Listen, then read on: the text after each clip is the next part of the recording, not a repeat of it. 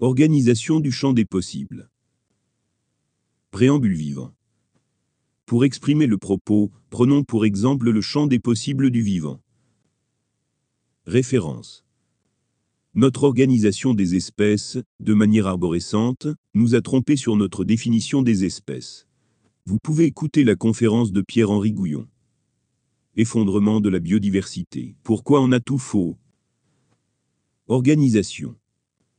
Dans cette conférence, Pierre-Henri Gouillon explique très clairement nos erreurs de classification du vivant. Le vivant n'est pas soumis à notre classification. Le vivant n'est pas soumis à notre perception. Le vivant n'est pas soumis à nos réalités propres. Le vivant n'est pas une notion. Le vivant est un principe indépendant de nos réalités propres, de nos perceptions et de nos raisonnements. Le vivant ne rentre pas dans les cases que nous avons construites pour lui. L'organisation du vivant est relative aux ensembles détails, au contexte et au champ des possibles. Ayant déjà évoqué les ensembles détails dans d'autres analyses, je n'y reviendrai pas. Je me concentre ici sur le champ des possibles. Le vivant n'est pas organisé par le champ des possibles, par les contextes ou par les ensembles détails. L'organisation que nous observons n'est pas active. Ce n'est pas un processus, une opération ou une méthode. C'est un résultat naturel. Notre perception d'une organisation est le résultat de nos biais de perception, d'observation et de raisonnement. Nous trouvons des schémas là où nous en cherchons. Qu'il y en ait ou pas. S'il n'y en a pas, nous en inventons. Ce phénomène est très connu en psychologie, en psychanalyse, en psychiatrie et en neurosciences. Ce sont nos biais appliqués sur nos recherches qui donnent une apparence organisée à ce qui est simplement naturel. La dérive nous mène à croire à une force organisatrice à l'origine de l'organisation que nous observons, alors que cette organisation est le résultat des phénomènes naturels. Pour les croyants, cela ne retire pas la possible existence de Dieu. Les phénomènes naturels, les lois physiques, pourraient être le résultat d'une organisation consciente. Personne n'a la preuve du contraire. Construire une illusion. La hiérarchie des ensembles détails et les contextes auxquels sont soumis le vivant, ainsi que le champ des possibles propres à l'existence factuelle du vivant, limité par les contextes et les ensembles détails, sont à l'origine du schéma que nous avons construit. Nous avons imaginé une organisation, là où il n'y en a pas. Le vivant ne se limite pas à des catégories bien pensées. La nature ne s'organise pas en fonction d'une arborescence, et encore moins en fonction d'une grille de travail. Ces modes de raisonnement nous sont propres. Ces raisonnements sont trop simplistes pour être naturels.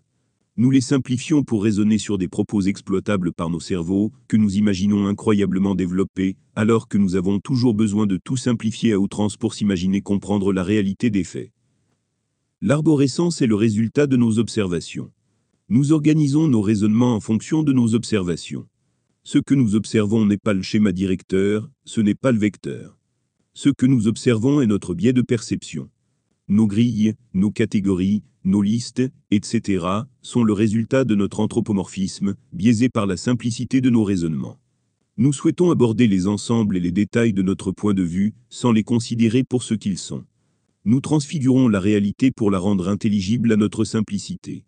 Cette méthode est à l'origine de nombreuses erreurs scientifiques et philosophiques. J'y suis moi-même confronté dans mes propres raisonnements. Décortiquer les sujets m'impose une simplification et une méthode sous forme de grille de travail dans laquelle je place chaque élément. Cependant, une fois un détail analysé, il est important de le replacer dans son ensemble naturel. Dans le cas contraire, nous ne pourrions pas observer le champ des possibles, dont il est le détail. Nous ne pourrions pas observer les champs des possibles qui dépendent de lui, relativement à l'ensemble qu'il représente, et relativement aux détails qui le composent. Tout ensemble est composé de détails, et tout détail est un ensemble composé. Sans oublier les relations de cet ensemble détail, avec les ensembles détails parallèles, et avec la hiérarchie des ensembles communs, dont cet ensemble fait partie sous forme de détails. Nos simplifications nous font oublier la réelle complexité du vivant, et la réelle ouverture vers un vaste champ des possibles. Déconstruire une illusion. En prenant en compte la réelle complexité du vivant, nous pouvons observer qu'il ne fonctionne pas selon un schéma arborescent, dans lequel les formes de vie génétiquement éloignées les unes des autres ne peuvent pas donner naissance à des races fertiles. Il a été démontré que ce propos est faux.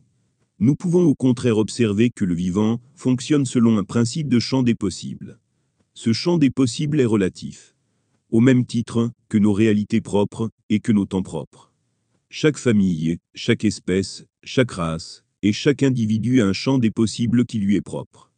Le raisonnement est limité par le principe d'ensemble détail. Le principe d'ensemble détail est un principe tout aussi fondamental que celui du champ des possibles. Les deux principes s'appliquent à toute chose. Toute chose existe dans la limite de son champ des possibles, et dans la limite des détails qui composent son ensemble. Le champ des possibles est soumis au contexte.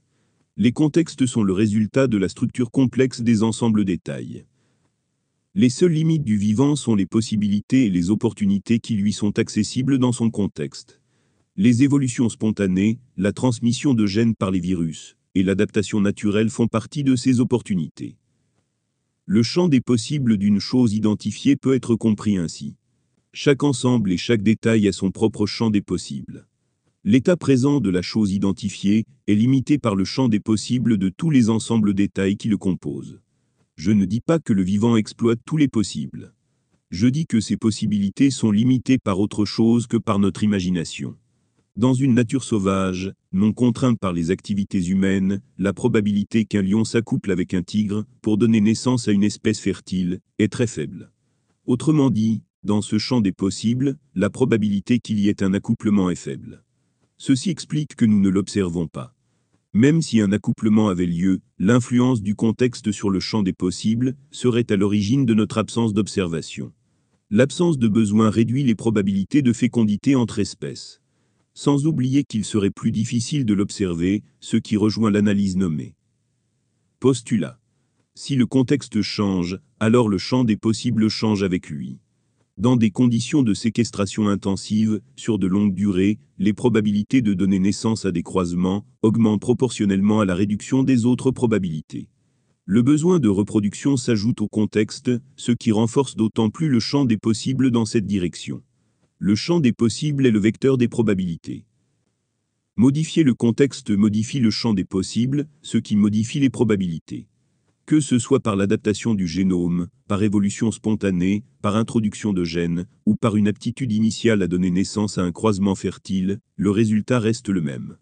Tout ce qui entre en contact avec l'existence de la chose identifiée peut entraîner une modification de son champ des possibles, et entraîner une modification de ses probabilités. Cela ne signifie pas qu'il suffise de séquestrer n'importe quelles espèces sur de longues durées pour obtenir des croisements. En revanche, cela fera de vous un torsionnaire. Imaginez des probabilités invariantes, dans un classement limité à une perception étriquée de la réalité factuelle, permettra uniquement de limiter nos observations à notre sectorisation de la connaissance. Ce serait comme regarder l'environnement et la nature au cas par cas, chaque détail indépendamment des autres, sans observer les relations entre tous ces détails.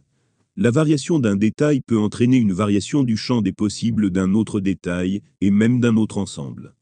Et ainsi de suite. Quant au sujet de l'aveuglement, nous l'avons vécu tant de fois, qu'il est difficile d'imaginer que nous pourrions encore le vivre sans nous en rendre compte. Et pourtant telle est notre réalité. Ce qui démontre une absence d'expérience sur ce sujet. Nos expériences sont les échecs que nous avons surmontés pour en faire des réussites, dit Jean-Sébastien Fitzbach. Le faible intérêt pour le projet Janu, en comparaison à l'ébullition scientifique autour de la théorie des cordes, est probablement le meilleur exemple en 2023. Nous sommes focalisés sur quelque chose qui n'a donné aucun résultat et dénigrons ce qui en a apporté. Conclusion. Mes propos ne portent pas sur les origines des possibilités des croisements, mais sur notre croyance d'une organisation structurée simpliste du vivant. Le vivant, c'est-à-dire le génome, la conscience, et l'esprit, s'adapte en fonction de son champ des possibles. Le champ des possibles est le résultat des contextes. Les contextes sont le résultat des ensembles détails. Nos méthodes de classement ne tiennent pas compte du champ d'adaptation des individus, ni de la dynamique de cette adaptation. Leur champ des possibles y est décrit comme strictement limité à la moyenne du champ des possibles de son espèce, et identique à tous les individus. Cette approche n'a rien de commun avec celle de la nature.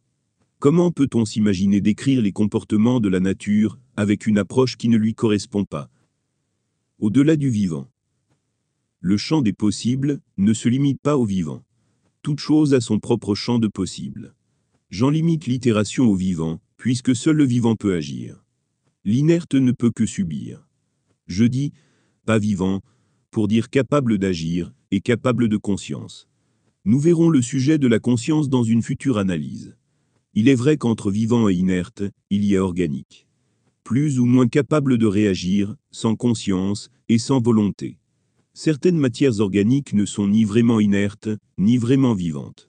Elles sont uniquement organiques.